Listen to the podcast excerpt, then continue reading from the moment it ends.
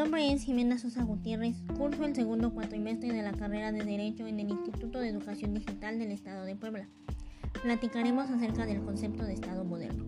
El Estado moderno es la relación social en la que el Estado posee identidad, organización, estructura y formalidad, en el que se le conoce a los derechos naturales de los gobernados y se, y se limitan los poderes del gobernante a través de una legislación.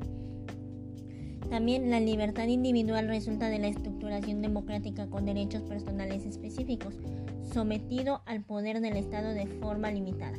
Mejor dicho, lo que conocemos como garantías individuales o derechos humanos. Al concluir la Edad Media, aparece el Renacimiento y también aparece la concepción del Estado, moderno. El pensamiento de Maquiavelo aparece dibujar con certeza los rasgos de la sociedad política antigua. A partir de eso, el Estado moderno nace con un ingrediente específico que es la soberanía. Existen cuatro características del Estado moderno, que son soberanía, que es la voluntad política que posee un pueblo para tomar decisiones, unidad, que es la unión del Estado con otros poderes sociales, por ejemplo, Estado e Iglesia, estructuración constitucional como una comunidad nacional organizada según sus propias funciones como un orden jurídico, autolimitación del Estado. El nuevo orden jurídico regularía las relaciones entre los estados y los individuos. Nicolás Maquiavelo nació en Florencia de una familia noble en 1469.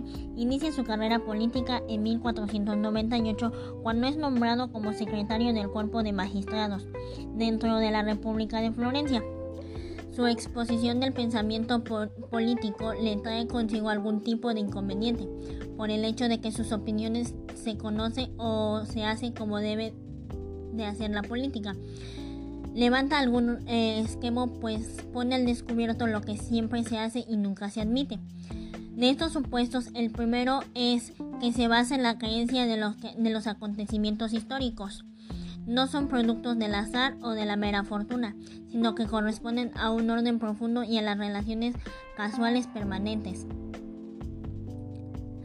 Hoy estamos viviendo a los otros que vivieron ayer, cambia la época en que se presentan como nuevos problemas que ya son viejos. También se consideraba este punto en el apartado 1. Otro de sus supuestos fundamentales es su aparición del quehacer político, que tiene sus propias reglas y solo quienes la observan se coronan con el éxito.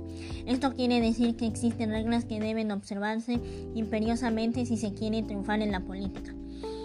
El juicio de Maquiavelo hace conjuntamente un profundo conocimiento de la naturaleza humana y de la realidad, así como la capacidad de ver las cosas, como son y de actuar en la en consecuencia, teniendo por norte siempre lo que es conveniente y necesario hacer. Él tiene una concepción totalmente diferente de la sociedad humana. Para el hombre es por naturaleza perverso y egoísta, solo preocupado por su seguridad y por aumentar su poder sobre los demás. Solo es un Estado fuerte y gobernado por un príncipe astuto y sin escrúpulos morales puede garantizar un orden social justo que frene la violencia humana. Juan Badino fue un destacado intelectual francés que se desarrolló sus ideas en los campos de la filosofía del derecho y la ciencia política y la economía.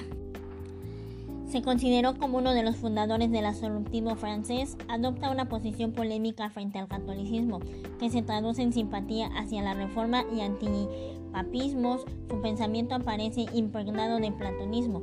Su pensamiento se encuentra expresado en los seis libros de la República. Su objetivo era consolidar la monarquía absoluta en su país.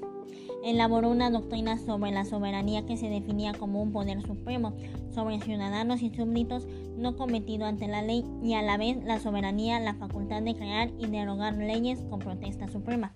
Robert Filmen nació el mismo año en que nace Hobbes, en el condado inglés de Kent. Sus escritos tienen siempre un carácter restringido y local, no pretendía ser publicado, sino que con propósito era encaminado a ser conocido tan solo dentro del ambiente inmobiliario del condado entre sus amigos, discípulos y contradictores. Se estima que la orden autoridad está en el pacto que se da en las familias, quienes se ponen de acuerdo en una persona o institución para que ejerza la autoridad y gobierne. El poder político es resultado de un pacto, pero una vez concretado ese pacto, la persona que esté ante las autoridades deberá tener todo el poder y ha de ser obedecido por todos. Su pensamiento alcanza a tener de función cuando se publica su obra El Patriarcado, que es en 1680, casi 30 años después de su muerte. La monarquía estaba defendida con el argumento antropológico del origen del hombre, que así viene a coincidir con el filósofo y teórico constituyéndose en su base. Los simpatizantes intentaron reivindicar las autoridades que regían a favor del pueblo, argumentando que la elección viene de Dios, pero que el pueblo es el que constituye a los gobernantes.